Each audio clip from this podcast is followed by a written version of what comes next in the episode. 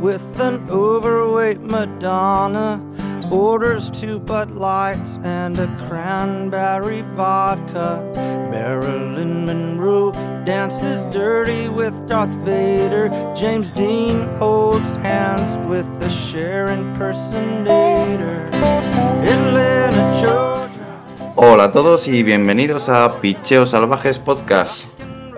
Episodio número 35 de la tercera temporada y vamos a hacer una cosita muy especial eh, a mi salud porque soy yo el que estaba buscando un programa como este desde hace un tiempo eh, en el que vamos a hablar de las previas de las series de campeonato, que es en el momento en el que estamos, recordando lo que ha pasado en las divisionales y saboreando estos últimos momentos de la temporada.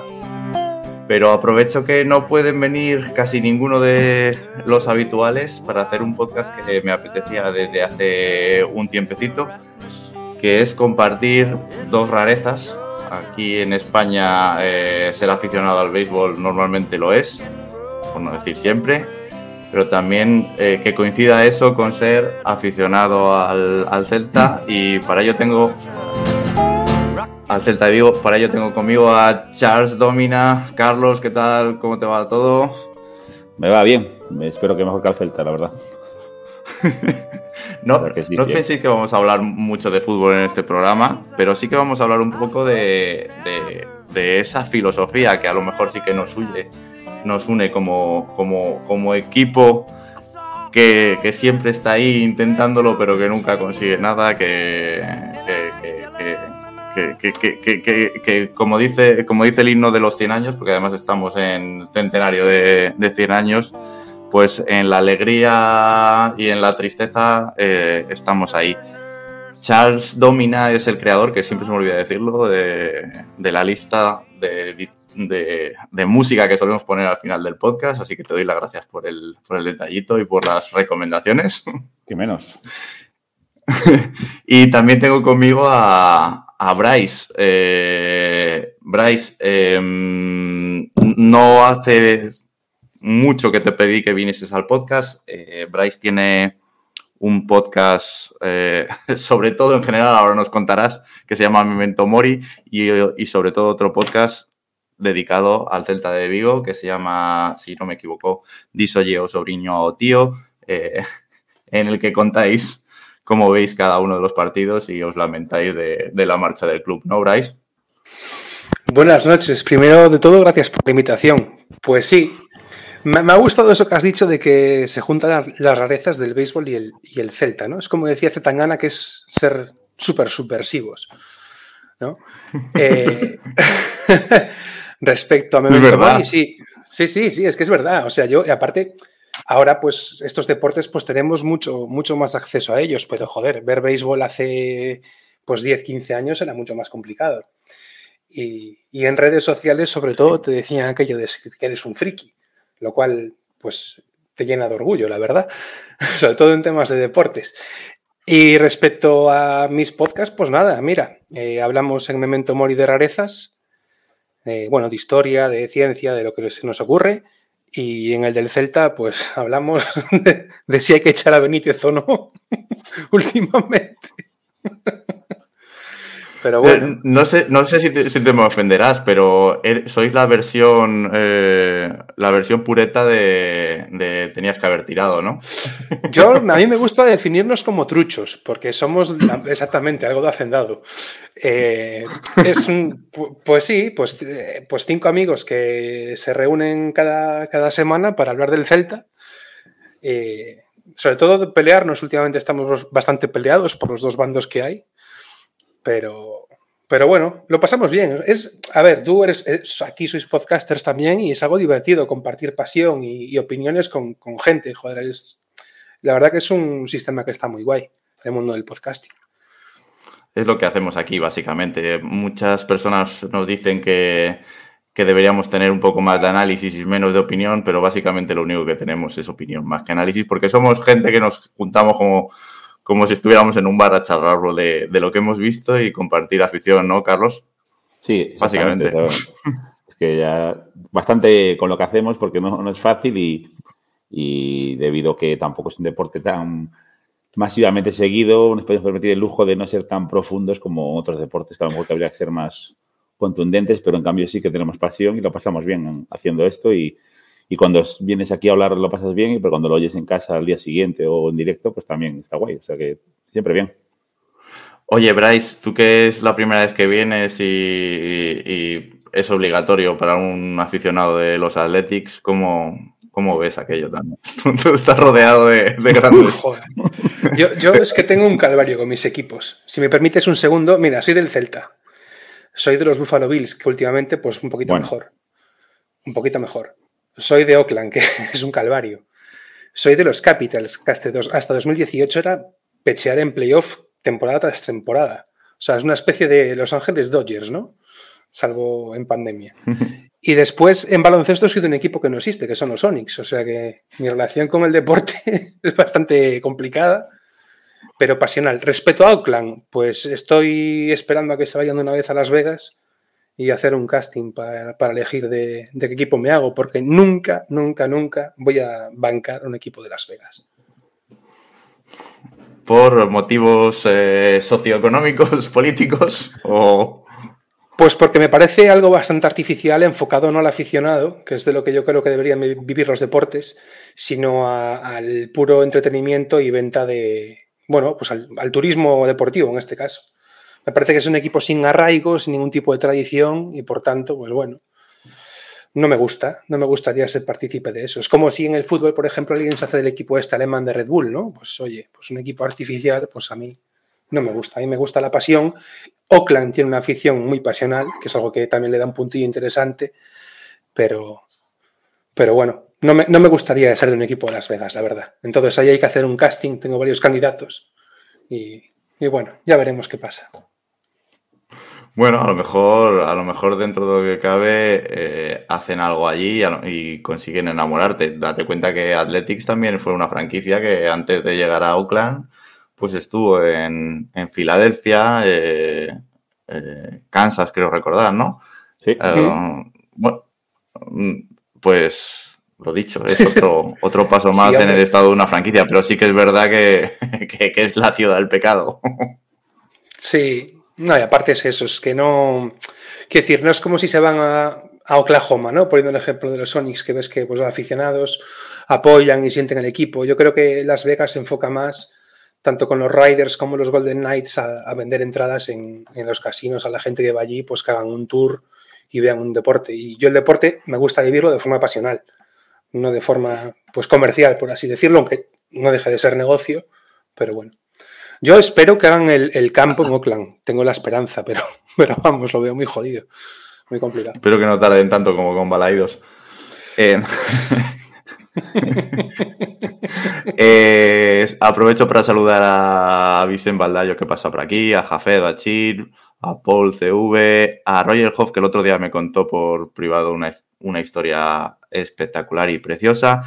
Eh, que algún día si quieres puedes puedes venir aquí a compartir. Em, quiero hacer una mención a lo que contaba la semana pasada de la página web. Insisto de nuevo, por si nos escucháis de nuevas, que el medio escrito está no pasando por sus mejores momentos. De hecho, la idea es, salvo que sumemos suficientes cosas, es, cerrar el medio, mantener solo el podcast, porque últimamente, pues, los colaboradores eh, no están teniendo o no están siendo lo suficientemente activos como para mantener, mantener esa parte del proyecto. Si queréis echarnos una manita y salvar esa parte de lo que es la web, el medio escrito, ponernos en contacto con nosotros cuando, cuando queráis. Yo me apunto, ¿eh? Vamos. ¿Te apuntas, Bryce? ¿Tú te apuntas? Por supuesto. Pues mira, a, escribir de deporte, lo que quieras. Hmm, pues nada, hablamos esta semana. Ya, mira, ha sido fácil enganchar uno más. Carlos también, Carlos también está metido en el barco, así que, así que vamos a ello. Hay que morir matando. Y, y como vamos a ello, vamos a hablar ya directamente de, lo que ha ocurrido esta semana, de los divisionales y, y cómo encaramos esta recta final. Para mi desgracia, eh, los cuatro que quedan no incluyen a los Braves, son los Phillies que se la han vuelto a hacer igual que el año pasado a, los Braves jugarán contra los jovencitos de Arizona, que, que, ya, ya contamos ahora lo que ocurrió contra Dodgers. También estará Texas y por el otro lado Houston em, creando la serie de, la estrella solitaria en, en, las series de campeonato. Va a ser espectacular para el estado de, Texas lo que, lo que va a ocurrir para sacar de entre estos dos equipos eh, el integrante por el lado de la americana de las World Series. No sé por cuál quieres empezar, Carlos. ¿Te apetece americana o nacional? Te dejo elegir. Pues nacional, porque así hablamos un poquito de Arizona y de los Dodgers, que, que, me gustó mucho esa serie, porque además adiviné en la encuesta que se hizo en el chat, que puse 3-0. Ostras, pues tiene muchísimo mérito eso, ¿eh? Tiene mucho mérito aquí, casi todo el mundo decía Dodgers. Pero sí, más, más, impulsado por el, por, el, corazón que por la cabeza. Me, hacía ilusión ese resultado y ahí está. Más que nada porque los Dodgers pues no, no son mi, equipo favorito y, Arizona sí me cae bien. Y creo que se ha notado una serie corta como esta, que, había que ganar tres partidos, o la anterior también, que con ganar dos llegaba, que con el equipo que tiene Arizona le funciona y, y le funciona muy bien, porque son un equipo que es joven, pero también tiene alguna, algún jugador con experiencia, como, como Gurriel por ahí, que debe ser que hace buen banquillo, por lo que se ve, porque tiene muy buen rollo en el banquillo, y jugaron espectacular y, muy concentrados, no tuvieron apenas errores, y la verdad que fue una eliminatoria muy, para mí, guay de ver, imagino que para el final de los Dodgers, pues no tanto, pero, pero sí me, me pareció muy guay. Veo a los, a los Arizona, a los Diamondbacks, los veo bastante bastante fuertes, pero no sé si la serie de a 7 se les hará un poco larga, uh, teniendo en cuenta que solo casi tienen, o sea, los dos pitchers buenos que solo tienen, dos pitchers buenos y el resto ya baja bastante, un poco, o sea, baja, baja la calidad y, se va a notar. Esperemos que no, porque para mí mi equipo, el equipo que voy a apoyar, teniendo en cuenta, en cuenta que de los cuatro equipos que quedan, que no me da más o menos igual, pero bueno, Arizona es de los que mejor me cae porque además conozco, he estado en el estado varias veces y me, gusta mucho. Y nada, pues esperando que, que no se le haga larga la, siguiente serie. Por recordar lo que ocurrió, eh, los d ganaron 3-0, barrieron a los Dodgers, ganaron el primer encuentro con, una de esas que justo comentábamos la semana pasada de Clayton Kershaw, 11-2 le metieron en el primer, en el primer partido y luego 4-2 en el segundo en el Dodger Stadium y cuando viajaron a Arizona remataron con otro 4-2 la jugada y ala, eh, a esperar, a esperar rival. Eh, Bryce, no sé si tú te esperabas una cosa como esta. Sí, pero no. Y me voy a explicar. Sí, porque yo creo que la, tendencia de los últimos años de, de los Dodgers en playoffs, mm, aunque han llegado a la final, a las series mundiales, ha sido bastante complicada. La postemporada siempre, siempre les atraganta un poquito. Y luego yo creo que hay una cosa muy importante que se ve mucho tanto en béisbol como en hockey, y no tanto en NBA o en NFL, que es llegar a los playoffs eh, con el momentum. Y Arizona es un equipo que está con el momentum. Llegan calientes a, octubre y eso lo hemos visto aparte recientemente, por ejemplo, con Washington cuando ganan las series mundiales, que era un equipo que entró y que está prácticamente perdido en el wild card con Milwaukee, si no, me, si no recuerdo mal. Y yo creo que hay equipos como Arizona o como en este caso los Rangers que llegan eh, calientes a, esta zona, a este momento de la, temporada, a, octubre. Y si coges ese momentum con ese historial de los Dodgers, con ese historial, historial de Kershaw y no mezclas, pues tampoco es tan sorprendente que se la lleven. Aparte, como comentaba antes Carlos, es un equipo en el que se respira buen, buen rollo, que se ve que hay buen ambiente, que disfrutan jugando a la pelota. Y entonces tampoco te sorprende tanto. Quiero decir, en estos momentos, cuando te juegas realmente las castañas, los presupuestos no importan tanto como llegar, insisto, con ese momento eh, pues calientes y, ganar los partidos.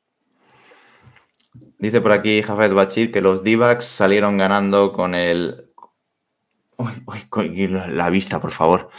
Eh, con el coraje de Lourdes Gurriel Jr. Bueno, ah. también dijo, digo, mi, favor que no, está bien escrita la palabra. y Gabriel Moreno con el canje de Lourdes Gurriel y Gabriel Moreno por Dalton Verso. O sea, que ese cambio que hicieron con, los Blue Jays Eh, jo, qué pena que no esté. Iba a venir hoy Manuel Barros a, hablar con nosotros, que es fan de, Blue Jays, y nos contaba qué le parecía eso. Eh, eh, mm, fue muy comentado eh, porque Dalton Barso era un, jugador que, joven que, al que tenían aprecio y no se sabía cómo, cómo iba a salir la cosa, pero el, catcher, Gabriel Moreno, les ha salido muy bien, igual que, como decía Bryce, esta última parte de la temporada han demostrado que que el momentum, como dices tú, es, es, importantísimo. Es decir, han llegado cuatro equipos al menos con unos récords alucinantes como Braves, como Dodgers, como Orioles, eh, que están todos fuera porque también en la última parte de la temporada no fue su momento más fuerte, yo creo, eh, cuando sí que lo ha sido para otros equipos. Mm, leía el otro día, recientemente que los cuatro equipos que quedan, sumando su récord de temporada, es el momento de la historia en el que esos cuatro tienen los récords más bajos. Es decir, que no es tan importante una vez más y por eso vuelven a sonar las voces de eh, el formato de postemporada. No es tan importante la liga regular o ese récord de liga regular, sino como dice Bryce, cómo se llega a esta última parte. ¿Tú opinas así, no, Carlos? está claro, es que aparte de los que están, los cuatro que quedan ya están en el momento, ya están calientes, ya no queda ningún equipo que no esté caliente. Y ese es lo bueno de que sean, tienes muchos filtros para llegar aquí, tienes 162 partidos de filtro, luego tienes eh, los playoffs de, a, 3, a 5 y ahora a 7, de quién, quién, quién llega, entonces realmente es un deporte que yo lo veo que en ese sentido es bastante justo. Puede ser que no sea justo en la eliminatoria, pero es que al final que ha ganado, que ha llegado hasta aquí ha ganado muchos partidos para estar aquí. Y sí que, evidentemente, como se dice, es otro deporte en octubre que, el resto del año. Pero es que ya no te, ya ahora ya no le, no te vale. O sea, Arizona no va a vivir de que está un momento caliente. En un momento caliente está Arizona, está Texas, está Filadelfia y está, está Houston. Ahora ya no quedan equipos que estén, que no saben dónde están. Están equipos muy potentes y en un muy buen momento, pues si no, no estarían aquí. Ahora a ver cuánto le dura el buen momento a cada uno de los cuatro, claro, ese es la, el misterio. Y la pecheada de Dodgers, Carlos, ¿cómo, cómo lo ves? Un año, un año más estando ahí y un año más como, como el pasado, ¿no? Fue el que padres le... Tus padres les dieron cañita, este año han sido los d eh, dos veces rivales de división directos además, dejándoles en la estacada en, en las divisionales. Sí, este año no hubo ganso, pero hubo, hubo ese espíritu. Los Dodgers, yo llevo viendo todo el año memes de los de los Dodgers de Los Ángeles y riéndose de los padres que no están haciendo nada, que gastan muchísimo dinero, como si los Dodgers estuviesen jugando con, jugadores de la cantera y, es falso. Y entonces, bueno, llega un momento en que casi no deseas que les pase nada malo, porque luego que, que, no se clasifiquen, desde luego, han ganado la han ganado su división casi de calle, aunque Arizona le ha puesto un poco difícil, pero algún momento de la temporada han estado incluso por delante, pero, pero está claro que tienen un, algo que les está fallando últimamente. En, llegaron a la pandemia, que fue una temporada corta, que fue una liga con el asterisco, no sé qué, pero bueno, es una liga y, todas valen. También aquí, ya que tenemos este, este escudo aquí también, eh, bueno, este lado, también eh, podemos acordarnos de la liga que ganó el, Deportivo con 69 puntos, que otros han estado ni siquiera para entrar en, en Champions ni nada, pero bueno, son cosas que tienen y ya no se la pueden quitar y, van a poder decir que han ganado esa liga. Pero está claro que los Dodgers, siendo un equipazo y teniendo jugadores impresionantes, al llegar la, temporada, la postemporada, pues o se arrugan o no sé qué les pasa, que no, que no funcionan. Jugadores de la calidad de Mookie Betts, de Freeman, bueno, todos los que tienen, los pitchers, ya ves, Kershaw, pues no sé qué le pasa, porque debe estar acostumbrado a jugar con presión en un estadio que está mm, siempre con muy buen ambiente, con una prensa también intensa, y de repente llega a los, playoffs y le tiembla la bretilla. Bryce, ¿tú, tú también estás de acuerdo, ya que me dices que sigues otros, otros deportes americanos en el formato de postemporada, que, que siempre a estas alturas, sobre todo en voces de los que de los afectados eh, y quejas del formato, de que los enfrentamientos no son un puro playoff, que si se le da demasiada importancia y son muy largos o son muy cortos. Hay quejas por todos los lados del formato de temporada. Yo creo que influido por los constantes cambios que ha habido durante, durante la historia, que recordemos que, no siempre ha sido así. Eh, ni el formato de conferencias ni divisiones, ni los playoffs en sí han sido toda la vida así. Han sufrido cambios a lo largo de la historia y, y claro, la gente cuando cuando las cosas no le van bien, pues le echa, le echa la culpa al empedrado. Tú, Bryce, ¿qué, opinas del formato de postemporada en la MLB? A mí me gusta y sinceramente creo que es el formato más emocionante de las, de las cuatro grandes ligas, aunque en el fútbol americano se juega un partido. Pero si te fijas, es un. Bueno, el hockey también, pero si te fijas, eh, aparte de que el béisbol es un deporte súper impredecible, mm, te puede cambiar eh, todo un partido pues en un momento, con, pues, con un error, con un bateo, con un hit, con una base robada, lo que sea, es, un formato que te da tiempo a la remontada. Quiero decir, te permite que un equipo pues, pueda darle la vuelta a, una eliminatoria. A mí me gusta. Y si me dejas comentar una cosa respecto al tema de los Dodgers que comentaba antes Carlos, eh, leía hace un par de días que tienen cuatro jugadores que, si no me equivoco, son Mookie Betts, Freeman, Martínez y, Max Muncy, que han hecho más de 100 carreras impulsadas en temporada y han hecho una en esta, en esta serie divisional.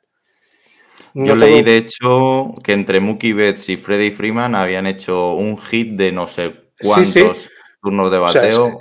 es, hay, hay, un problema, pues no sé. Y otra cosa, yo creo que tienen un manager, un skipper bastante malo con todos mis respetos hacia Dave Roberts. Creo que es un skipper que no es de lo mejor de la competición. Volviendo a los playoffs, a mí me gustan. A mí me parecen los mejores de todas las cuatro grandes ligas. Y claro, cuando pierdes, pues te fastidia. Pero es lo que hay. En el deporte se gana y se pierde. Entonces, por mí que los dejen como están. A mí me parece que están perfectos. Nos apunta aquí Jafet Bachir que, es uno de 21 lo que hicieron Mookie Betts y, Freddy Freeman, impresionante, eh, y que hay wildcards desde el 95. Bueno, apunto yo ahí, wildcard, un wildcard desde el 95, luego llegaron dos y muy recientemente de la pandemia tres. O sea que sí que es constantemente movimiento, constantemente la gente lo pone en duda. Vamos, si os parece, a pasar Em, vamos a pasar de, serie divisional para luego. Dime, dime, Carlos. Que está guay que la gente ahora se queja cuando pierde tu equipo, los, playoffs, todo este rollo, pero aquí llevamos todo, llevamos unos años y, este año ha sido un ejemplo claro de cómo hay divisiones que es carísimo llegar a, llegar a, incluso a wildcard y hay otras divisiones que casi es, eh, es difícil quedar de último porque hay que esforzarse para perder tantos partidos. Entonces yo creo que ¿Qué sería justo? Lo justo sería cambiar completamente el sistema de quiénes son los mejores cuatro de cada lado, los cinco o los cinco, no sé qué. Es, al final estás desvirtuando una cosa que lleva muchos años, que son las divisiones, y lleva tal. Ahora ha ampliado un poco los playoffs para que lo veamos más gente, más entretenido, porque si ya los playoffs fueran a, cuatro equipos, yo creo que pierden, pierden audiencia y no es que pierdan negocio, es que perdemos interés los, los aficionados los primeros. Entonces, yo estoy a favor de lo que decía Bryce y a mí me flipan los playoffs y cómo están ahora. Y se van han entrado los padres y, a los otro equipo que me gusta, los Tampa Bay, pues tampoco les han echado a, la primera de cambio y rapidísimo. Pero yo creo que está guay, que el sistema que está ahora montado y, hombre, se puede mejorar, sí, pero no, no porque me parezca que es súper injusto y nada parecido, luego. Vamos a pasar a la otra serie divisional para que luego podamos hacer unas predicciones de lo que pueda ocurrir en, la serie de campeonato y, no, me, no, me, salgo de la liga. Eh, Bryce, empiezo contigo para ese Braves Phillies que eh, desgraciadamente para mí acabó exactamente igual que el año pasado. Primero ganando el primero en Atlanta Phillies con un despliegue brutal eh, de eh, o no brutal, pero superior de poder ofensivo, esa chispa que hace falta tener en el momento adecuado, la vuelven a tener los Phillies. Eh, sabíamos que la rotación de, la rotación de Atlanta no llegaba en su mejor momento, pero el problema no ha sido ese, el problema ha sido que la ofensiva de Atlanta pues no ha estado a la altura de, de esos números espectaculares durante la temporada regular. Eh, pudo hacerse con el segundo encuentro Atlanta en el último momento y de una manera eh, con, un, con, un, catch espectacular de Michael Harris, que, pilló a, Bryce Harper eh, desprevenido, corriendo de segunda a tercera, porque pensó que no la iba a coger. Y, y eso sirvió para, para, anotar la carrera de la, de la victoria Atlanta.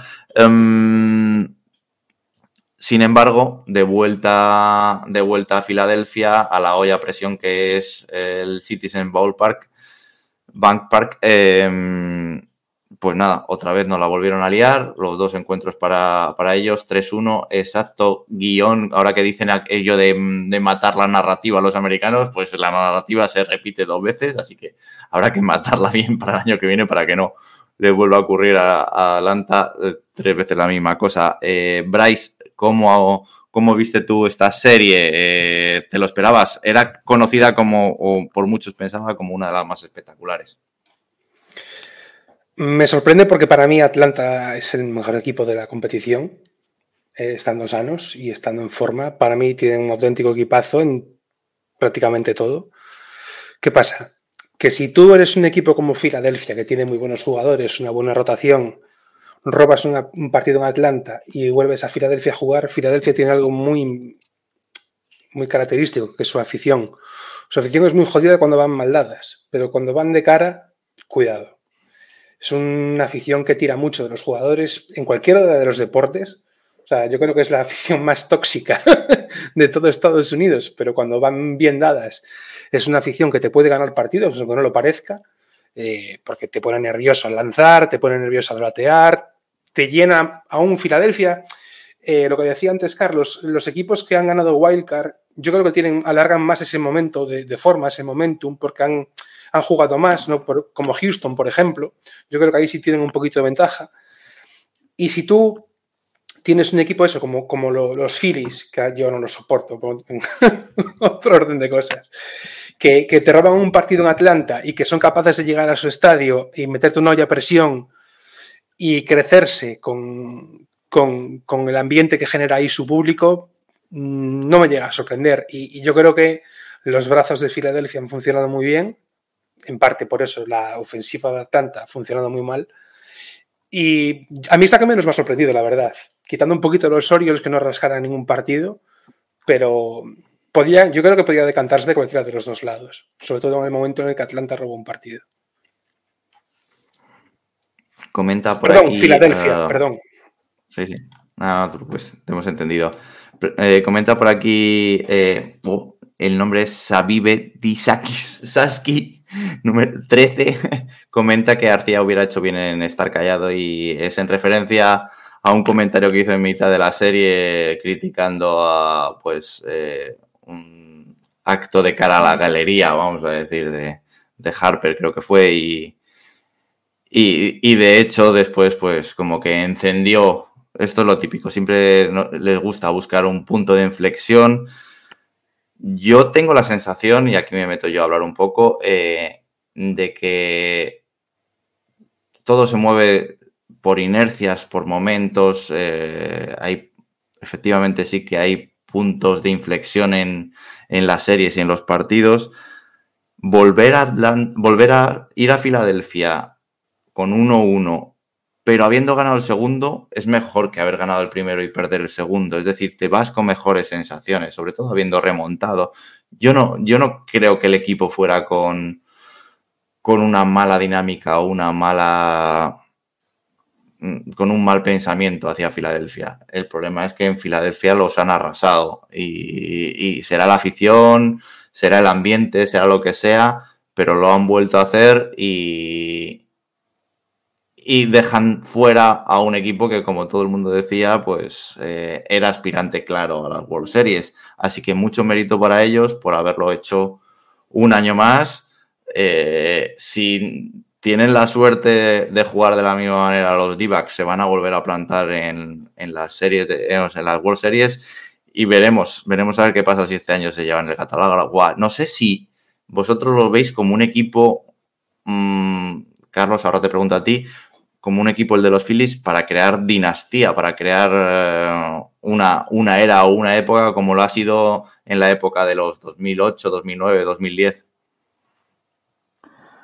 Desde luego, están jugando en, playoffs este año, el año pasado de una manera eh, espectacular, sobre todo el ataque, da, da, miedo, no sabes cuándo va a acabar de, el pitcher, debe ser horrible ser pitcher y lanzar contra Filadelfia, Schwarber, eh, Castellanos, es un tipo que no cae bien creo que a nadie, ni siquiera de Filadelfia, eh, Harper que es una maravilla verlo jugar, es que es una locura, son todos buenos, son todos una, una máquina de batear sin parar y, y y no entiendo por qué van a dejar de ganar partidos, sinceramente. O sea, sería una sorpresa que dejasen de ganar partidos. Evidentemente, no juegan solos, juegan contra otros equipos y tienen sus armas y intentarán desactivarlas. Pero desactivar esas armas ahora mismo en Filadelfia, con esa grada, con ese ambiente y esa tensión que meten, que el otro día hablaba, creo que decíais que los precios de las entradas costaban un pastón en Filadelfia. Claro, si, si pagas 250 pavos es que ya entras como una burra al, al estadio y, entras ahí, vamos, es que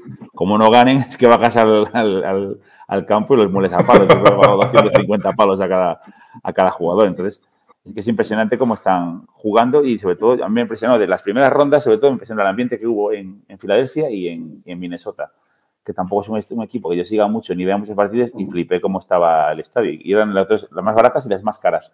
Y debe ser que si es barato también se anima a la gente y que si es muy caro también se anima a la gente. Que no hay, el, precio medio debe ser que no, no anima a la gente a, animar al equipo. Y, en cuanto a la, derrota del, de, de, los Braves, es una sorpresa mayúscula, en mi, aunque sea contra los, unos Philadelphia, unos Phillies que están enormes, es una, una sorpresa muy, muy grande y muy desagradable, porque me hubiese gustado ver a, a, esa, esta generación de Atlanta, pues eh, ganar otra, otro, otra World Series, a, pesar de que ganen otros equipos. Pero bueno, una vez que estamos aquí, porque me gustaría que, que Ronald Acuña Jr. tuviese más anillos porque se los merece, porque es una locura verlo jugar. Me parece que es un jugador que generacional, que no hay más y en este momento y me parece impresionante. Me da pena, pero bueno, ahora creo que Filadelfia contra Arizona yo veo favorito por lo que decíamos antes del momentum, a, Filadelfia. Pero bueno, a ver qué pasa. El desierto también, el ambiente es completamente distinto. Eh, Filadelfia es una olla a presión y el, desierto aquello es una olla a presión, pero de calor y de, y de, un cambio de temperatura y de, tal que a lo mejor les afecta o no les afecta, no lo sé. También son también hay más kilómetros de vuelos, de distancias y bueno, a ver cómo, cómo estiran esos banquillos de lanzadores con los cambios que hay, de que juegan 2-1, 1-2, depende de cómo sean las series, todo ese rollo, que, que sí que me parece curioso, no digo injusto, pero sí, desde luego, es no es lo mismo para equipos que tengan tres buenos, que dos buenos, que cuatro aces, porque vas cambiando mucho la, la dinámica de descansos y es importante. Entonces, a ver cómo les afecta en este caso y sobre todo, como se dice siempre, y es también es un fala barato, el que gana el primer partido tiene mucho hecho, ya, claro, evidentemente, y el que gana el del cuarto y el quinto también. Pero bueno, yo creo que es importante importante cómo empiezan esta serie porque, porque si le cortan la racha a estos jugadores de Filadelfia y la afición se, les pone un poco revirada, eh, le, cambia la, le cambia el momentum muy rápido. Ya vemos cómo le pasó a, Turner, a Tria Turner, que es un jugadorazo impresionante, y cómo al principio la, afición le empezó, no la apoyaba hasta que decidieron a mitad de temporada que, que sí que le iban a apoyar y en cuanto le empezaron a aplaudir y animar, es otro jugador. Ha cambiado de una semana a otra, fue un cambio radical y, ha mantenido. Pero en Filadelfia te empiezan a silbar a, los 15 minutos de hacerlo mal. Te meten tres carreras en la primera y se acabó la jugada. La, broma, vamos. Os puedo hacer una, un segundillo, una pregunta yo como, como si fuese un oyente. ¿No veis más posibilidades de crear una dinastía a estos Braves que a Filadelfia? Por edad de los jugadores, contratos, tiempo jugando juntos. Porque yo los veo a ellos de hacer una dinastía acá a Filadelfia? Eh, te respondo yo. Eh, todos sabemos que eh, a nivel contractual hay un montón de jugadores atados por los Braves y es una política que están llevando en los últimos tiempos, envidiada por muchos no, el, tiempo dará o quitará razones, en la que eh, jugadores que recién llegados eh, muestran buenas maneras y se les hace contratos largos. Esto te contratos largos entre comillas, no muy largos, pero por un coste que no sería el que le darías a un jugador que, acaba los años de control y tienes que refrescarlo en su momento eh, cumbre de carrera. Es una apuesta del equipo que en algunos, por, podemos darlo por seguro, en algunos casos dará buenos resultados y en otros no tanto. Em, a ese respecto, evidentemente, tiene pinta de que los Braves como los conocemos, con, un line-up eh, y una rotación similar a la que vemos ahora, va a estar más tiempo probablemente que la de los Braves. Aunque bueno, Harper tiene un contrato de, aquí hasta que, hasta que yo me jubile. Em, pero sí que es verdad que son siete o ocho jugadores eh, que van a estar durante mucho tiempo jugando con, con Braves si no pasa nada extraño y que eh, van a dar ese punto. ¿Qué pasa? Que nosotros consideramos y utilizamos la palabra dinastía cuando el equipo triunfa. cuando el equipo es una mierda, este normalmente no, no solemos utilizar Pero este equipo ha, campeonato hace nada y tiene los jugadores por los que apuestas son jugadores contrastados, no son jugadores que hacen una buena temporada y les pones un contratazo. Quiero decir, son jugadores que tienen cierta trayectoria en la liga. Quiero decir, las cosas las hacen muy bien. Entonces, yo soy el equipo, sinceramente, junto, con San Diego, si aciertan con los brazos, porque tienen un problema gigantesco con todos los brazos que tienen, eh, de, crear una dinastía por edad y por contraste, porque sus jugadores, joder, decir, lo que te decía antes, no son un tío que hace 35 en una temporada y 120 impulsadas, no. O sea, son, son gente que tienen su trayectoria, que son buenos jugadores tanto en la ofensiva como en la defensiva, ojo, porque Atlanta es un equipo completísimo y la rotación no es para nada mala, para nada mala. Entonces, yo sinceramente, como si fuese aficionado a Atlanta, estaría muy contento y muy tranquilo. Eh, los playoffs, lo que decíamos antes, aparte de impredecibles, son el momento y como cojas una mala rachita, lo que sea, pues te pueden ir al traste. Pero joder, yo lo veo un equipo para arrasar durante un montón de temporadas, sinceramente. Su división, a ver qué hace Nueva York. Esta, esta, bueno, esta próxima eh, postemporada, pero bueno, es que yo no veo un equipo igual, la verdad. propietario, el propietario de los Mets ha dicho que el año que viene tampoco, que como mucho son un equipo en contención para 2025, son en 2024, 2025. Los Mets, son los palabras no tocan hoy.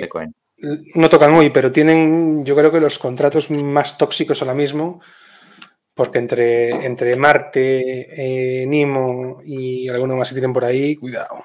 Eso es un lastre total. Bueno, Nimo es un jugadorazo. Em, te digo, mm, sí, contestando de todas maneras a tu pregunta, sí, sí creo que, los Braves tienen un equipo que vamos a poder llamar dinastía o que vamos a recordar esta época de finales de, de, 2010 o más bien 2020. Eh, un equipo que durante un espacio largo de 5, 6, 7 años va a estar siempre a estar ahí. Así lo espero y así lo creo. Llevamos cinco años siendo líderes de división. A veces ha costado bastante, ha sido en el último momento, pero sí que es verdad que, apunta a una época como o, cercana, es mucho pedir, pero cercana a la época de los 90 principios de 2000, donde el equipo juntó eh, un montón de títulos divisionales seguidos. Em, quiero pasar ya a que me deis predicciones de ese Phillies D-backs. ¿Qué creéis que va a pasar? Eh, empieza mañana, lunes. Ya sabéis que ahora pasamos al mejor de siete. Y aquí, como decía Carlos hace un rato, eh, la rotación y la estrategia es todavía más importante a punto que decíamos siempre que los d solo tienen dos brazos así mm, fiables, pero los Phillies supuestamente solo y Ranger Suárez se ha salido en, las divisionales, o sea que mm, no lo sé, nunca, nunca sabes eh, en un momento determinado cómo, cómo, puede salir esto. Carlos, ¿qué crees que va a pasar en el Phillies, en el Phillies d A ver, lo que creo que va a pasar es que van a ir a siete partidos y eso es lo que creo que va a pasar. Lo que quiero que pase es que dentro de siete partidos gane, gane Arizona.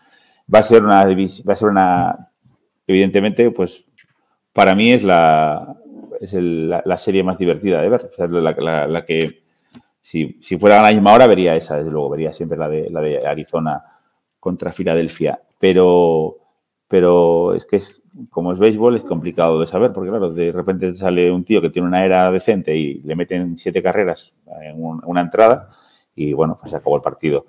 Pero yo creo que, que se va a imponer la constancia y la, el trabajo y el, y el buen rollo. Y yo creo que si se llevan un palo, lo va a asimilar mejor el equipo del desierto que Filadelfia. Que creo que Filadelfia, si hace un partido malo, y yo no digo dos, eh, va a haber un Cristo importante en ese vestuario con tantos gallos, tan, todos tan, tan chulitos, porque pueden serlo realmente, porque son jugadores muy buenos, pero son jugadores que desde la distancia que hay desde aquí, desde, España a Filadelfia, dan la impresión de que a poco que tengan un poco de Cristo, tienen pinta de, llevarse medio mal y, ahora están todos como muy contentos y muy unidos porque están todos funcionando bien, pero en cuanto haya un par de errores de castellanos en defensa, que Triatan el otro día falló un par de ellas que no pasa nada porque en la siguiente hicieron una doble eliminación y, y, todo salió bien y todo el rollo, pero en cuanto pase dos de esas y, y uno se enganche con otro, el mal carácter que tiene Harper, el mal carácter que tiene eh, Castellanos y luego los otros chavales que tienen que son seguramente son igual de buenas, pero tienen menos peso en el vestuario como Stott o como Gon, pues no sé yo cómo lo va a encajar. Entonces yo apuesto en ese sentido por, por el poder que tienen los pitchers de, Arizona, la defensa, el fildeo que tienen en Arizona y, la, capacidad que tienen, yo creo que para encajar una o dos derrotas mejor que Filadelfia. Sí, además también pueden tener un mal momento que en algún momento les, va a llegar a los Phillies, porque esa explosividad y ese tal a veces se toma días de descanso. Bryce, ¿tú qué opinas? ¿Qué crees que va a pasar? Uf, es muy complicado. Yo creo que va a ganar Filadelfia, pero espero que gane Arizona 4-0 directamente. Qué bien cae, qué, bien cae por el mundo adelante los Phillies. No, no solo los Phillies, sí, cualquier equipo de Filadelfia, cualquiera, pero los Phillies también. Sí, sí. Eh, no, a ver, yo creo que en este caso van a tirar un poquito más de, veteranía, de experiencia del año pasado y pueden, pueden hacerse con, con la serie de campeonato, pero sinceramente espero que, que, gane Arizona. Y como decía Carlos, es muy importante el tema de, de cómo esté ese, ese vestuario, ¿no? Ese, ese buen rollo en el caso de Arizona y ese mal rollo que puede surgir con los gallitos que tiene Filadelfia ahí metidos en el clubhouse. Es complicado si vienen mal dadas. Además es un equipo con tendencia al error, batea muy bien, pero bueno, tienen algunas cosillas que pueden irles mal. Yo, espero que. Yo es que mi, mi, serie mundial hubiese sido Orioles contra Arizona, ¿no? Todo también subversivo, rollo celta. Pero pero, pero creo que va a ganar Filadelfia. Espero equivocarme. la mía sería Padres Angels, o sea que imagínate cómo sería de subversiva. La serie. ¿dónde quedó mi serie? Mi serie mundial. Los Angels merecerían un podcast solo aparte, eh, cuidado. Pues, cuando quieras, Javi. eh, Entonces, entonces, siendo objetivos, ¿qué me, me, dices? Carlos, un D-Backs en 7 y. En 6. En 6. D-Backs 6. Y Bryce, Phillies en. Filadelfia, en 6. Yo creo que también. Yo me apunto a la de, a la de Bryce. Yo creo que los D-Backs eh, van a ser. No, ya no porque. Pero con Carlos vamos Sí, sí, claro, claro. Claro, claro, porque caen, caen bien, porque a mí, a mí el equipo de Arizona además me dio la impresión de que, bueno, desde 2017 o así, con el cambio de directiva, eh, eh, tomó buenas decisiones y luego durante la pandemia o post pandemia, con lo de Van Garner y una serie de decisiones que se fueron ciertos jugadores que eran jugadores franquicia, aunque ahora no se ha demostrado que no estaban mal traspasados o tal como, como Peralta o Pollock, que fueron jugadores importantes en, el equipo, Goldsmith. Eh, bueno, eh, parecían decisiones complicadas y ahora el equipo que han hecho con, equipos jóvenes eh, y, otra muy buenas maneras. Perdona, una cosa que tiene muy buena Arizona es que mantienen al mismo skipper que se comió toda esa, esa época valle en la franquicia. Y yo creo que se merece un montón llegar a unas series mundiales por el trabajo que hizo en, en hacer crecer a, Arizona. Es un tío que, joder, que ha hecho un trabajo de esos trabajos oscuros al principio, complicados, un equipo que no funciona, que pierde muchos partidos y lo ha llevado un poco como hizo Scott Servais el año pasado en Seattle, aunque el recorrido no fue tan largo, pero, pero joder, molaría también por él, porque es un tío que, que se lo merece. Aunque sea, en contra de mí, aunque sea en contra de mí, de, los padres, viene de una división que es terrible, porque son unos Dodgers que arrasan van arrasando la división un montón de años, unos padres que gastan lo que no está en los libros, unos eh, Giants que en este momento, este, este, año pasado, estuvieron como ahorrando, a pesar de que intentaron gastar todo el dinero que pudieron y al final no les salió bien la jugada, pero que este año va a echar la casa por la ventana, y vienen de una división que es muy dura, muy dura de Dios para, llegar ahí. Y están ahí porque se lo han merecido sin ningún tipo de dudas y han llegado hasta aquí a base de, coraje y de saber jugar, porque de otra cosa, de dinero no han llegado ahí. Han llegado de unas buenas decisiones, de muchos años de aguantar y, están aquí las flores de, tanto sembrar.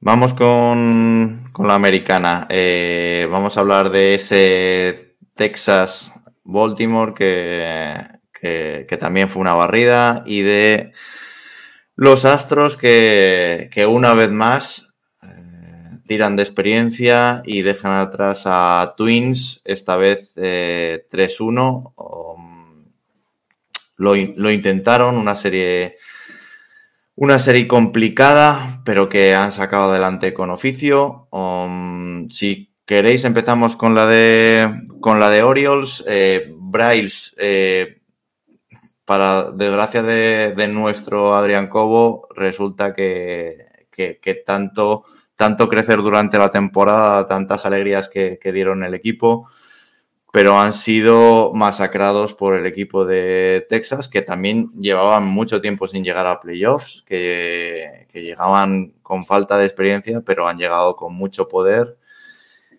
para eh, dejar en tres partidos atrás a Baltimore. ¿Te lo esperabas? No me lo esperaba. Me esperaba algo más reñido, pero tampoco es sorprendente, porque Baltimore es un equipo muy jovencito. Ojo, no hay que. O sea, la temporada regular es espectacular, pero es como el Celta, como en el cierre del mercado. Se les bajó el sufle, el follón, todo se fue al llegar postemporada. Pero lo, bueno que tienen es que. ¿Hay alguna vez que el, que el mercado de Celta deje buenas sensaciones? Yo creo que no. Nunca nunca. Pero se les, se les fue el suflé, pero yo si fuese aficionado de Baltimore estaría súper orgulloso y súper contento porque son un equipo joven, son un equipo que transmite un montón y, no solo eso, sino que tienen jugadores que son prospectos top solo pueden crecer. O sea, es una franquicia que esto les tiene que servir como experiencia para crecer. En una, en una división también muy jodida, porque está Nueva York, está Tampa, eh, está Boston, eh, y, Toronto, y joder, quedar primeros, es, o sea, yo creo que es una gesta como cuando Leicester ganó la, Premier League, ¿sabes? O sea, quedar primeros en esa división es una barbaridad. ¿Qué pasa? Pues temporada otro rollo. Es un equipo con, bueno, tiene jugadores que han jugado postemporada, pero tampoco tiene una experiencia que digas tú, bueno, estos tíos pues pueden mantenerse serenos, tal, no sé qué. Yo creo que tienen todas las armas para llegar a unas series mundiales más pronto que tarde. Me sorprende el 3-0, porque yo pensaba, bueno, rascarán algún partidillo en casa, intentarán alargarlo y tal, pero me parece que la barrida, bueno, pues aparte no es que les barran con resultados ajustados, es que les pasan por encima.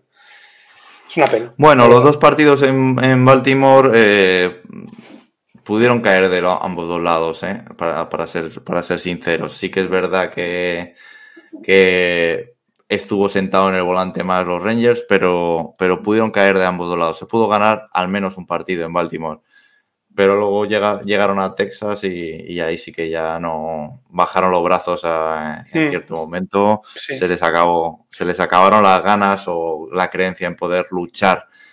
Una pena porque todos hemos visto crecer, y cuando digo crecer es caminar por el desierto a los Orioles.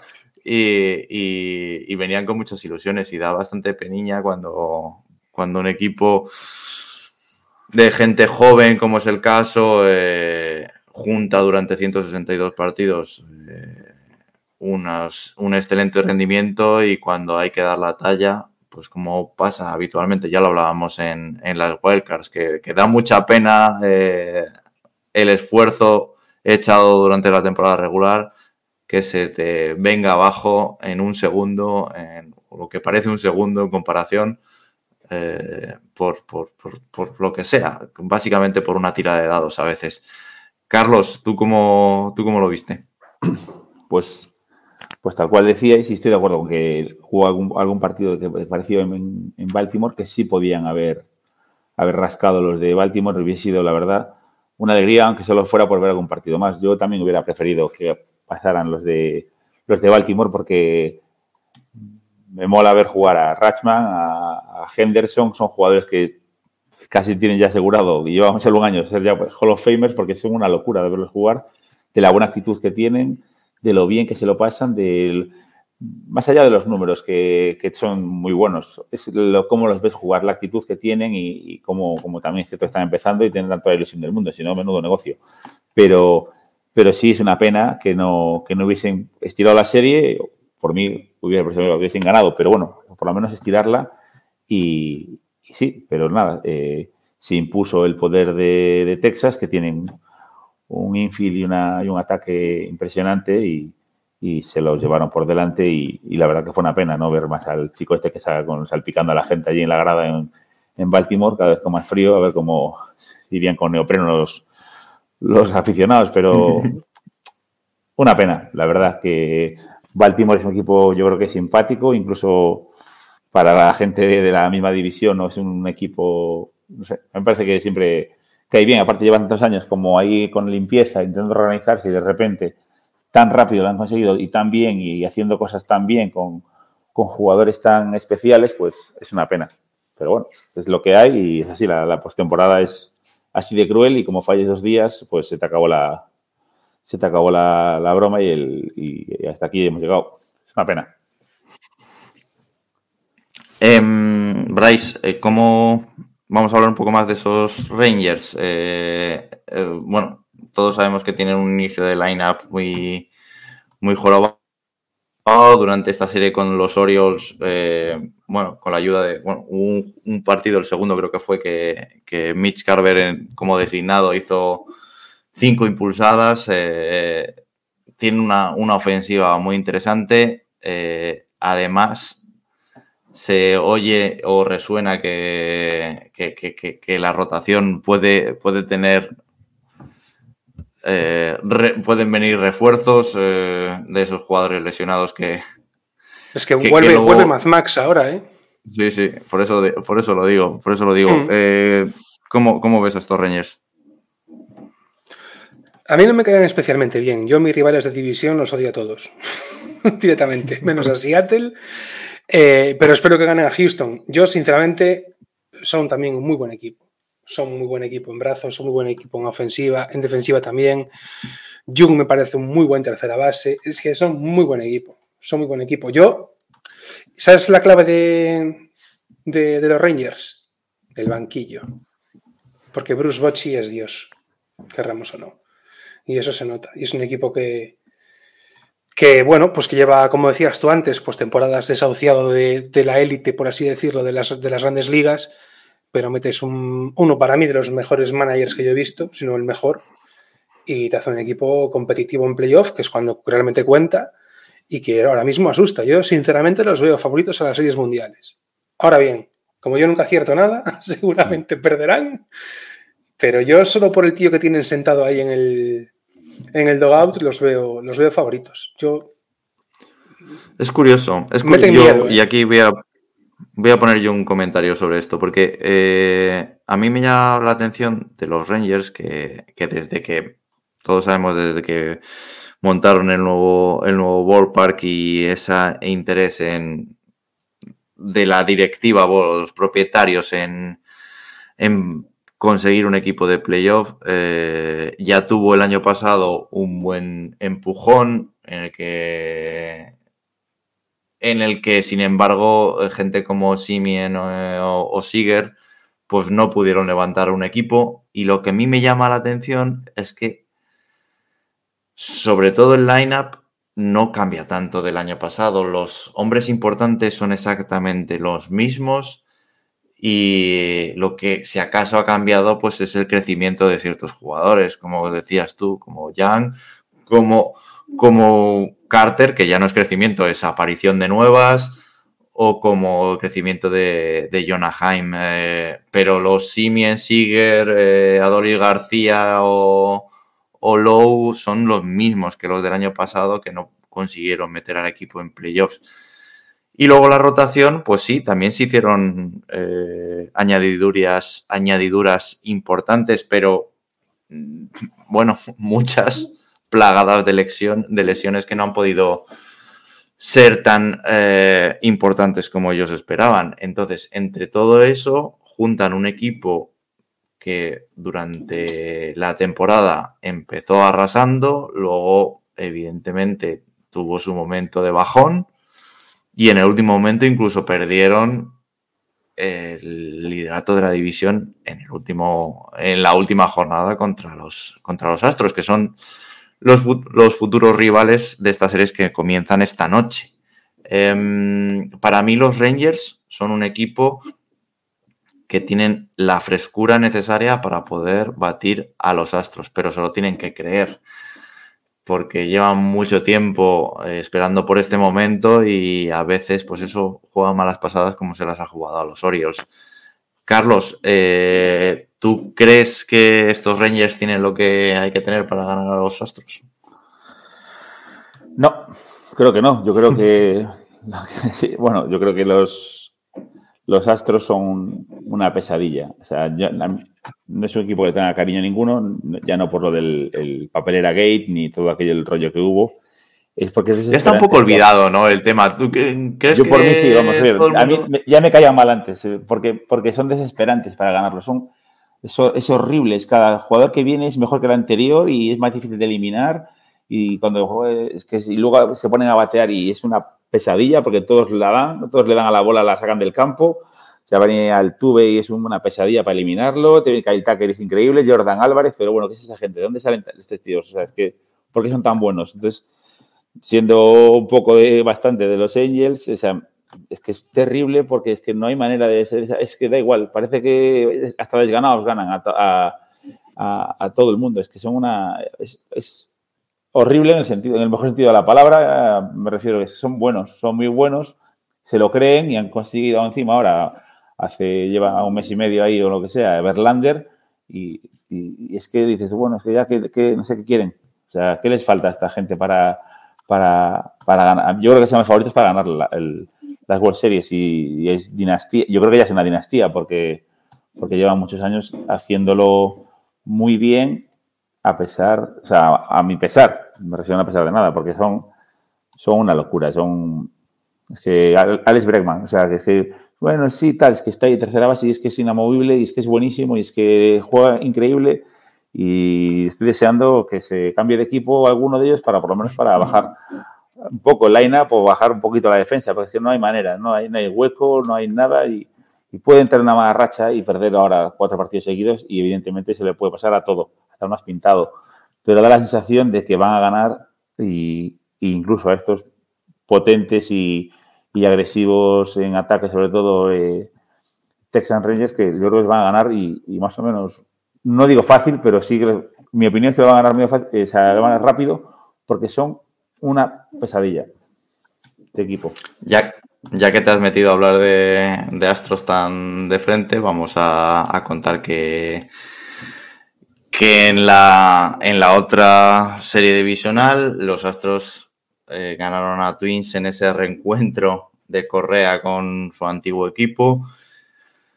Y eh, bueno, eh, acabó con 3-1 para, para Astros. En el segundo juego, Twins pudo vencer con un 6-2, con una gran actuación del propio Correa, pero no fue suficiente como para cambiar esa manera. El, tercer juego ya ganó 9-1 Astros, o sea que dando un golpe encima de la mesa en, en Minnesota. Bueno, yo considero que este equipo, efectivamente, no me queda ninguna duda, es una dinastía. probablemente, ya lo dije el otro día, el equipo de la última década, si echamos vista atrás, siempre está ahí. Eh, siempre está en postemporada y siempre está con, buenas actuaciones. Eh, Bryce, no sé si has podido escuchar lo que decíamos porque te tenía fuera, pero te, consulto a ti em, sobre Astros y la visita de, de Correa que podía haberles a lo mejor tocado un poco la moral, ha demostrado que, la experiencia es un grado, que, que tenemos Houston para, para, rato, aunque al principio de la temporada no estaban ahí, tú lo has visto porque es la división que más conoces. Mm, ¿Es realmente tan importante esa experiencia, eh, ese momento? Ese, ese saber estar en estas, en, estas, en estas situaciones. Los Twins llegaban además de, no, de, no, de no pasar una división en, una serie en 20 años, pues hasta que han llegado, ¿no? Sí, a ver, hay una cosa, yo creo que esto que se dice, ¿no? De que si hubiese una catástrofe nuclear sobrevivirían las cucarachas y que Richards, podríamos meter a los astros también ahí. O sea, ah, esa gente, ¿sabes? Yo, yo antes decía, Carlos, que él tiene olvidado el tema de, los cubos de basura, yo no. A mí es una cosa que me repatea muchísimo la trampa en el deporte. claro.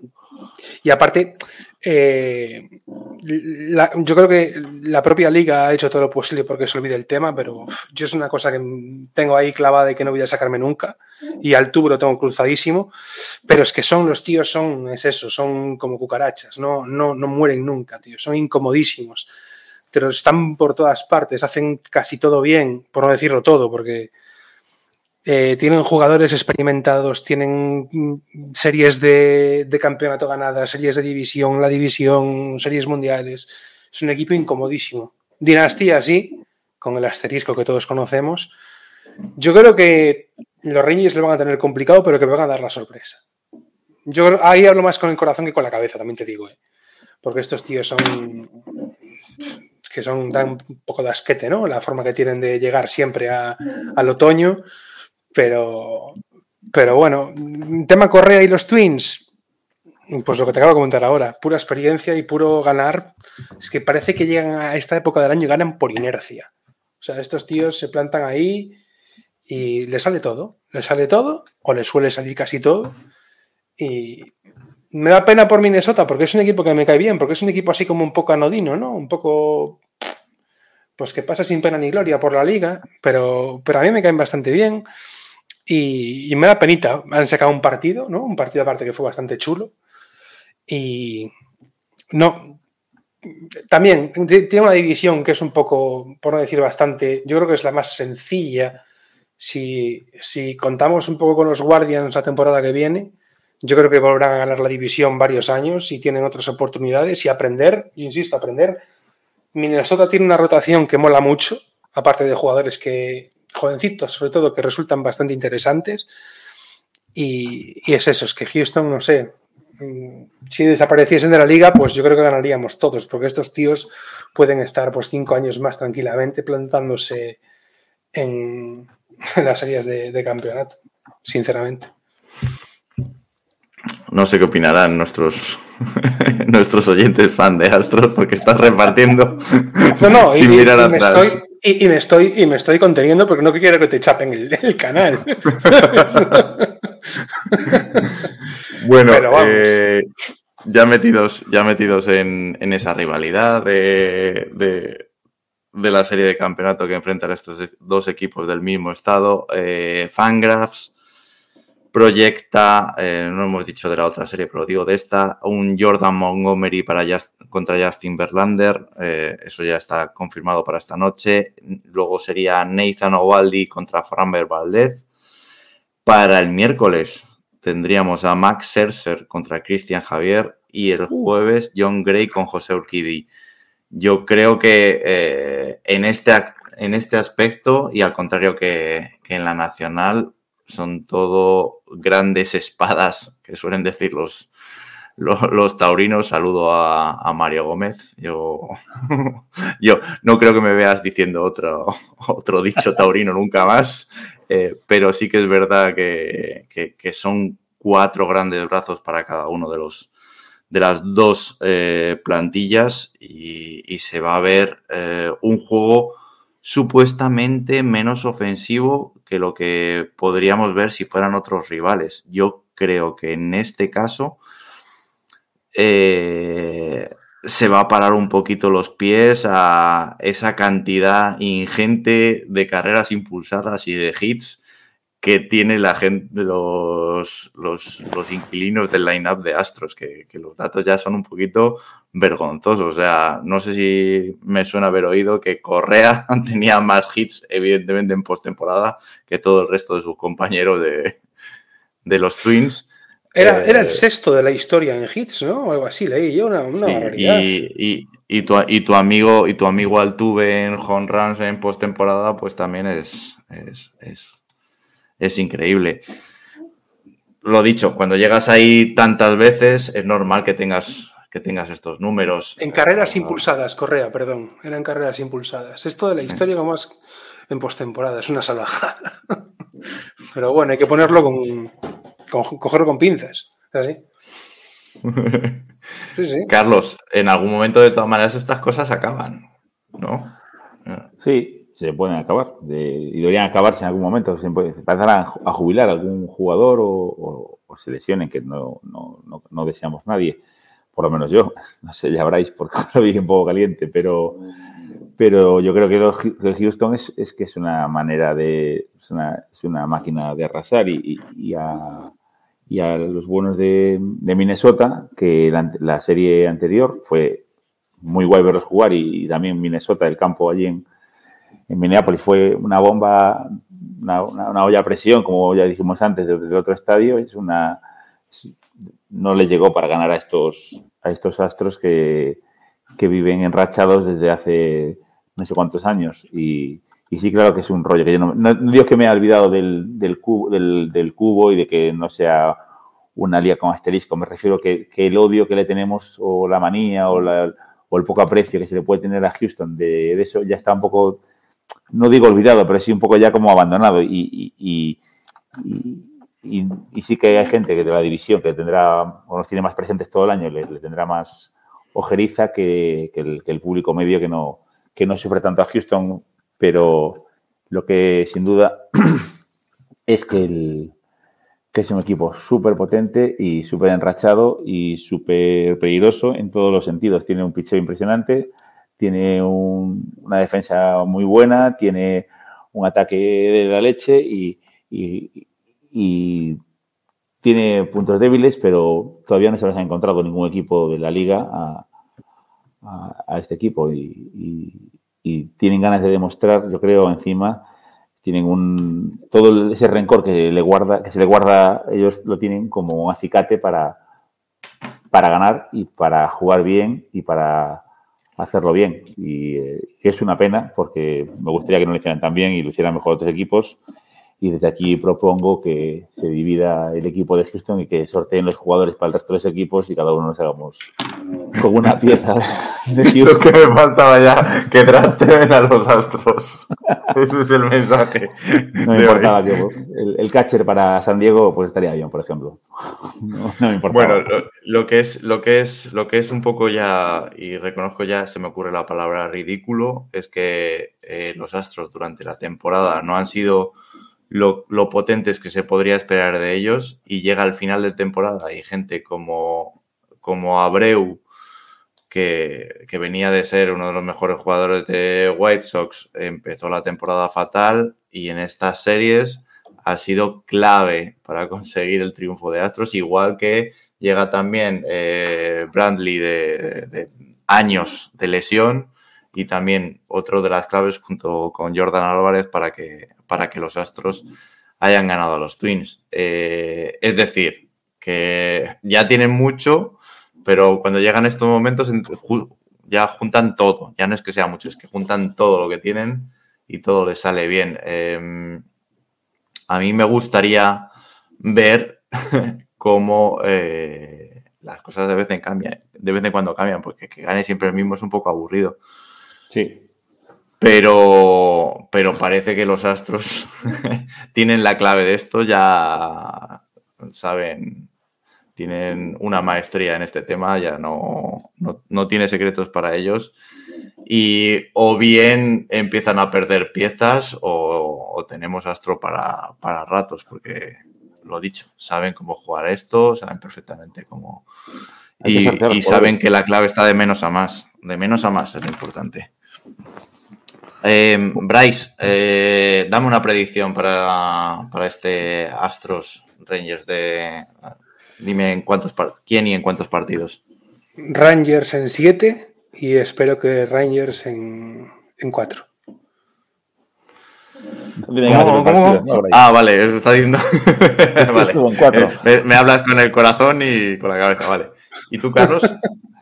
Yo, yo, yo, quiero ver más partidos que Bryce, que Bryce solo quiere ver cuatro y cuatro. No, no, yo, yo, yo, quiero que hay gente que quiero que pierda porque me cae mal, simplemente. cuando hablo con el corazón. Cuando hablo con el corazón. Sí, lo entiendo.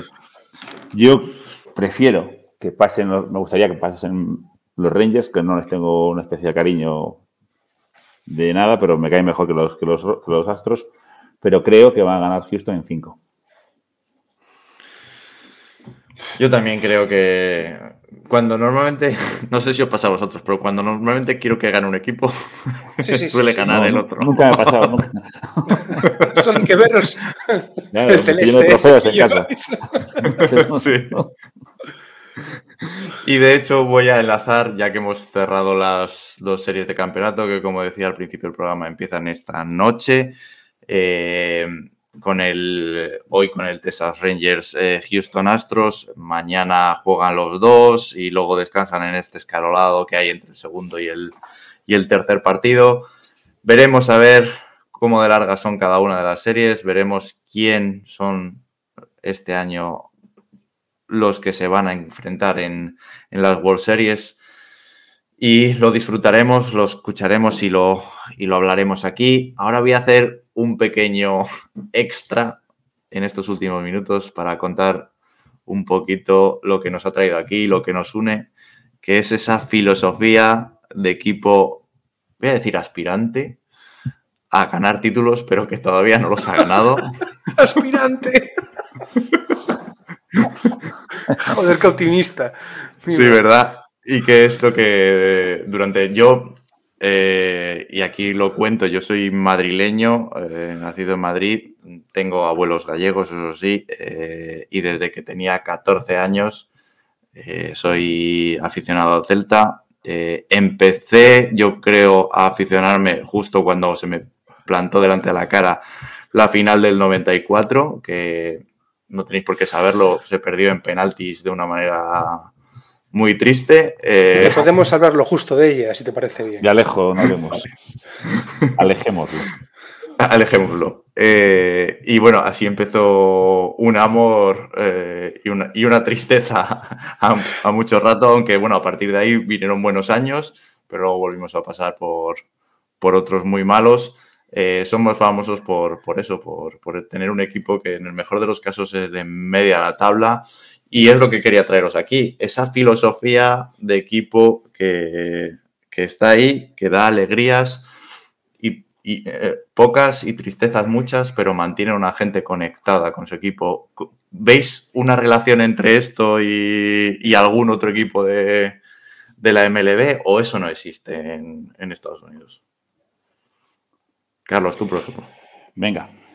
Yo creo que no, que es complicado comparar un equipo de, de, una liga como la Liga Española, la Liga, la sí, pero es, más comparar una, ya te digo, una filosofía, una manera de. Sí, pero digo porque, porque aquí los equipos se, están relacionados con la tierra. el Celta de Vigo nunca va a ser el Celta. No va a venir un tío de Villarreal a comprárnoslo, ni un tío de Bilbao, ni un tío de, de, Madrid, ni de Zaragoza. Entonces siempre va a ser el del Celta y eso no pasa tanto allí. Entonces la filosofía de aquí de la gente es que estás condenado a ser del Celta porque eres o de Vigo o porque tu padre o tu abuelo, tu, la persona que te relacionó con el fútbol, tu madre, tu prima, no sé, eh, es del Celta o es de Vigo y a través de ahí entras en el Celta. Porque si eres de Badajoz y estás del Celta es que es para morir tapados, porque, macho, hay, equipos un poquito más, que te da un poco más de alguna satisfacción, no sé, cada 100 años te da alguna satisfacción. Nosotros, por desgracia, no llevamos muchas. Eh, algún año, pues, eso, pues celebramos que ascendemos, celebramos que nos salvamos y entonces es, fastidiado porque es fastidiado de, mantener esa afición y es una afición que, que, hay mucha gente que es muy de Celta, muy apegada, pero también es fácil desapegarse del equipo cuando ves que viene una directiva como la que tenemos ahora y, vende a una estrella como teníamos el año pasado y a Gabriel Vega y, no trae a nadie y gana y se venden jugadores y dices ¿por qué vamos a competir en el Centenario? ¿Qué hay en el Centenario? No hay nada, hay ninguna ilusión. Eso sí que se ve en, la MLB, o sea, off-seasons desastrosas, eh, decisiones eh, extrañísimas como, como, las que a veces tiene, tiene el Celta, eso sí que se ve en Estados Unidos. Yo eso, eso sí que creo que tiene paralelismo. Lo que no sé si lo tiene tanto es eh, efectivamente lo que dices tú, la filosofía con toques de la tierra, ¿no, Bryce? ¿Cómo, cómo lo ves tú? Yo el Celta, yo os voy a dejar una cosa clara, a mí no me gusta el fútbol. O sea, yo no soy capaz de ver un partido de fútbol. Yo tampoco. Me parece el deporte más aburrido que existe. Es un coñazo ver un partido de fútbol. es verdad. Yo veo pocos, ¿eh? muy pocos. O sea, yo veo los partidos del Celta porque yo el Celta no lo veo como un deporte, lo veo como una, forma de entender la vida. Es donde quedo con mis amigos, es donde iba con mi padre, donde iba con mis abuelos, donde socializo, donde hago amigos, donde celebro, cosas con gente que quiero, donde las lloro con gente que quiero, y entonces em, es la excusa, ¿no? El Celta lo utilizo como una vía para, a ver, que me mola ver los partidos, me lo paso bien y tal, pero el fútbol, seamos sinceros, es una mierda. Es, el peor deporte que hay para ver. ¿Cuántos deportes conocéis en el que se puede empatar? El fútbol, y 0-0 además, ¿eh? El fútbol y poco más. Poco más. Entonces, yo creo que esto es una forma de entender Em, el deporte y la vida, mm, que cada ciudad la tendrá pues de su, de su manera o su equipo, cada equipo la tendrá a su manera, pero a mí me ha tocado esta y es la que me gusta. Y es súper bonita, porque en el fútbol, o sea, en el deporte ganar está muy bien, pero no todo es ganar, es lo que te llevas en el camino, en el viaje, la gente que conoces, eh, los momentos, las charlas, las lágrimas, los abrazos, es algo muy bonito, muy bonito y tenemos la suerte o la desgracia de poder celebrar muy poco, como decía Carlos. O sea, nosotros hemos llorado hasta un pase que metió un tío cuando tenía que haber tirado, nunca mejor dicho, ¿no? O sea, que nos podía haber dado algo. Yo me hice 18 horas en autobús a Sevilla a ver cómo nos ganaba el Zaragoza de Jordi y Jameli, ¿sabes? A un Celta que eran todos mundialistas en el 11, por casi, ¿sabes? Y estaba yo. Sí, sí, terrible. Y luego hubo que volver, que fue lo peor. vamos, siempre lo, recuerdo, que lo peor fue la vuelta.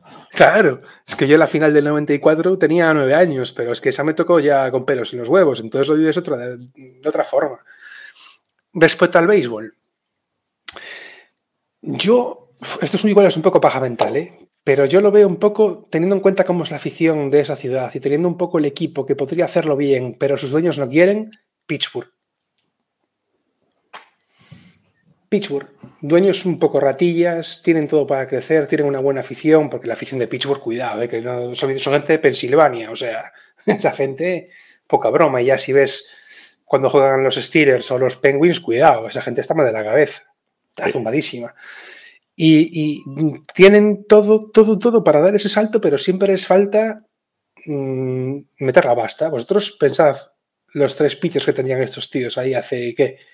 seis años. Tenían a, Cole, a Musgrove y ¿quién era el otro? Eh, está en Chicago, no me sale el nombre, en los Cavs. Bueno, bueno, tenían eso, pues un monstruo de tres cabezas con el que poder hacer cosas interesantes y por no soltar la pasta, pues se van y vuelta a empezar. Eso es el Celta en realidad, no, soltar un puto pavo y vuelta a empezar cada temporada. Solo tenemos en... Perdona, lo del siempre, esto lo voy a decir en, gallego, bueno, voy a traducir en castellano. El de siempre andas diciendo que para el año que viene y pasa otro año y, llega y pasa otro y pasa también. O sea, el cuento nunca acabar. Eso lo hablábamos el otro día, que está invitado hace mucho tiempo. Ya los, Brooklyn Dodgers ya lo decían, eso de para, el año que viene. Em, y quiero hablar de eso de para el año que viene, pero en el sentido contrario Carlos, tenemos eh, un rival eh, en el norte futbolístico que, que, ha vivido las cosas de una manera absolutamente distinta. Ha vivido como si hubiera habido ciertas fiestas en las que ha, ha habido muchos excesos que luego, que luego se han pagado muy caros. Y eso sí que también ha pasado en el béisbol. Eh, equipos que, que, han echado el resto y que justo después, y se me ocurren los Nationals, por ejemplo, recientemente, de ganar unas World Series, eh, se hunden en la tabla por los siguientes años y directamente se meten en una reconstrucción. Vosotros, ahora siendo objetivos, ¿qué preferís de esos dos maneras de ver la vida? ¿Preferís estar ahí siempre pero no estar nunca nada? ¿O pegarse la fiesta padre y luego vivir de resaca? Yo me pegaría una fiesta para ver qué es. Para saber cómo se vive eso. y qué es, ¿sabes? Una fiestita, tampoco hace falta, ¿sabes? Ganar la. No hace falta ganar la Champions, pero este no estaría mal, por cierto. Pero me refiero que, joder, una Copa del Rey, ¿sabes? Para celebrar algo, para tener algo ahí cuando vas, vas a ver el. Bueno, yo no he hecho el tour de Balaidos, pero de Memorial Esquinochos y Tercer Ciudad de Vigo, no sé, algún Teresa Herrera tendremos. ¿Algún pero claro, es que, es que es un peñazo eso. Y la Intertoto de verdad que no, no siento como tan, tan enemigo a, a, al, al, Deportivo, al Coruña, como le llamamos más cariñosamente. Eh, no, no lo siento tan, tan enemigo, o sea, no tengo ningún interés en que gane la Liga, no tengo ningún interés en que gane la Copa del Rey, no tengo ningún interés, pero tampoco tengo ningún interés en que esté en segunda B o en tercera, o no sé cuál está ahora. Lo digo, no lo digo, lo digo con cero maldad, me refiero. Prefiero que esté en primera y que no gane nada, pero que esté en primera y que haga el derby todos los años y ganarles todos pero, los partidos. Pero si derby ya tenemos. Ya, ya, sí, en Barreiro. Pero me refiero. Y, y, y, espérate, porque si ves cómo ha acabado la jornada hoy, están en descenso para jugar contra el tercer equipo, el Celta, el año que viene. Sí, al final van a jugar con mi sobrina. Es que... pues,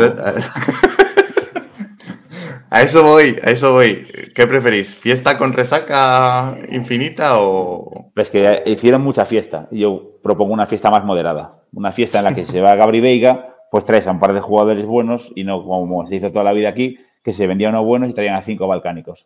Y el año que viene se vendía, uno de los cinco salía bueno y traías otros cinco. Y así es que iba bajando el nivel del equipo. De repente tuvieses un año, tienes la suerte de que viene Mostoboy, tienes a Carpin, tienes a Gustavo López, y fue una, locura de años. Y eso, eso, fue una fiesta que pude haber un año, un poquito de suerte, hubiésemos tenido un título y, ya, ya, esa hubiese la fiesta. Y la resaca no fue tanto, pero fue mala suerte de aquel partido de Sevilla, que yo me acuerdo de ir por la tarde al hotel y estaban los jugadores en, el, en la recepción, en el hall del hotel, porque estaba, el partido estaba ganado, era un trámite. Ese partido fue una, una, un trámite que se fue a hacer a Sevilla, bueno, vamos a jugar contra Zaragoza, no queda otra, pero la liga, el trofeo nos lo, ya, ya tenemos el hueco en, la, en, el autobús para irnos. Y ese fue el problema, que, que se perdió y, y, se perdió horrible ese partido y, y, y fue una, una, una, porquería. Y entonces, es, yo digo, no quiero estar en tercera cinco años como está como va a estar el Coruña o, o lleva o pero tampoco quiero estar sin celebrar nada nunca. O sea hay un momento que dices tú oh, va la directiva podría echar un poco un año darse una alegría y gastar un poco de dinero por lo menos el dinero que está generando con, con, con la venta de jugadores. Porque si vacías la cantera y no vale para nada a nadie pues es lo que decías antes no un poco Pittsburgh y acepto y Pittsburgh tenía McCutchen y ahora es nuestro Aspas, que va y viene y vuelve y, y todo el rollo, está medio lesionado. Pero Pittsburgh tiene a, a ¿y qué hace McCutchen? ¿Qué hizo este año? Llegó a los 2000 hits, pues eh, Aspas meterá el gol 400 o 150, lo que toque, me refiero, pero no, no pasa de eso, no, no, no nos da para más. Y el Celta sí puede bajar y Pittsburgh no baja, no va a desaparecer. Y no se va a ir. Lo peor es esa sensación de que esa sensación de que estamos eh, malgastando o una leyenda en, en, el club. No, eso ya está malgastada. Eh. Ya está malgastada, se acabó ya. La leyenda se acabó. Y aparte Aspas tiene esos problemas de espalda crónicos que el pobreño está... Está, está, está jodido el pobre chaval, pero bueno. ¿Tú, Bryce, qué prefieres? ¿Fiestón o no? Con todo el cariño eres un poco cabrón, porque entre los astros y preguntarme por esto, quieres que telemáticos me, pegue ahí un, telefonillo. Bueno, no creo que nadie de esos nos escuche, nos escuchan los aficionados al béisbol. Yo me, quedo como, yo, yo, me quedo como estoy, también te digo, el, Deportivo dejó de ver hasta los cubatas en el Playa Club, ¿eh? o sea, que allí se despilfarró y de aquellos polvos estos lodos. Yo me quedo como estoy. Yo creo que forma parte del encanto del Celta. Es que si no, no seríamos el Celta. A mí creo lo que me jode, la falta de ambición y me, me fastidia muchísimo ver que se apuesta a lo inmobiliario y no a lo deportivo. Pero es mi equipo, macho, es mi condena. ¿Yo qué lo voy a hacer? Yo no, no soy dueño, soy accionista, pero no soy dueño del club. Si yo fuera dueño del club. Eh, eso también puede tener un cambio de directiva y le pasa a otros equipos o propietarios y, cambia, las cosas cambian. Ahora en diciembre cambia, a ver qué pasa con el nuevo cambio, porque Marian va a coger las riendas del club, que ahora mismo está desestructurado porque no tiene, no tiene dirección de cantera, no tiene dirección de marketing, dirección de comunicación, dirección general, mm, acaba de adquirirla, pero es un equipo muy desestructurado. El problema es lo que te decía antes, lo de el año que viene. Llevamos con el año que viene 11 años. A mí no me puedes vender es que no sé si me voy a calentar con esto, pero no puedes venderme que hay que tener estabilidad cuando llevamos 12 años en primera, compadre. O sea, ponte las pilas, intenta tener un poquito de ambición. Yo creo que el pecado del Celta es ese, la autocomplacencia que es eterna de estamos por aquí sin molestar mucho, vamos metiendo dinero en el banco, vamos sobreviviendo gracias a Yago Aspas, pero es que no es eterno. Entonces, a ver qué pasa. Pero bueno. Bueno, caballeros, sí, Sí, este es un os recuerdo que esto es un podcast de béisbol. Lo vamos a dejar. Os emplazo, os recomiendo el, podcast de Bryce para, más sobre este tema si os interesa. y, verle, verle como todas las semanas. Se pone el traje de defensor de Benítez, porque joder, me tiene martirizado. Nada, nada, yo también, yo también opino que la cosa está, está complicada. ¿Qué te voy a decir, Bryce? Yo creo que desde el inicio eh, no, hay, no hay material. No hay material para que el entrenador sea Cristo bendito el que. Exactamente. No, no, puedes tener un buen pitcher sin un buen catcher, ¿sabes? Sí, sí. Así que nada, eh, caballeros, lo dejamos que, son altas horas, algunos tenemos que madrugar mañana. Os agradezco muchísimo que hayáis venido, espero que no sea la última vez. Iba a venir también otro par de compañeros de batallas. Mm, a lo mejor, con suerte para la próxima, podemos repetir eso y volver a contar. Quién sabe, a lo mejor alguna alegría. no lo creo. Eh, vamos a ver qué ocurre en las series de en las series de campeonato. Cuando acaben volveremos a tener programa, a ver si para entonces me acompañan los habituales del podcast y tenemos cosas divertidas que contaros. Bryce, Carlos, muchas gracias por, venir, por estar en el programa. Eh, nos vemos en otra si queréis. Gracias a ti. Y a la Cuando quieras. Y a la Celta. Muy bien.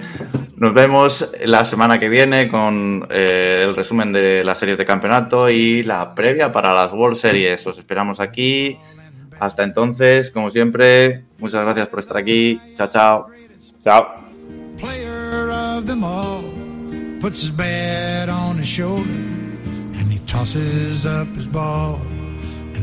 Goes up and the ball comes down, swings his bat all the way around. The world's so still you can hear the sound. The baseball falls to the ground. Now the little boy doesn't say a word, picks up his ball. He is undeterred says I am the greatest there has ever been. And he grits his teeth and he tries it again. And the ball goes up and the ball comes down, swings his bat all the way around. The world's so still you can hear the sound. The baseball falls to the ground. He makes no excuses. He shows no fear. He just closes his eyes and listens to the cheers. Little boy, he adjusts his hat, picks up his ball, stares at his bat, says, I am the greatest. The game is on the line, and he gives his all last time. And the ball goes up like the moon so bright, swings his bat with all his might. And the world's as still as still can be, and the baseball falls. And that's strike three. Now it's supper time, Little boy starts home with his bat and ball. Says, I am the greatest. That is a fact. But even I didn't know I could pitch like that. Says, I am the greatest. That is understood. But even I didn't know that good.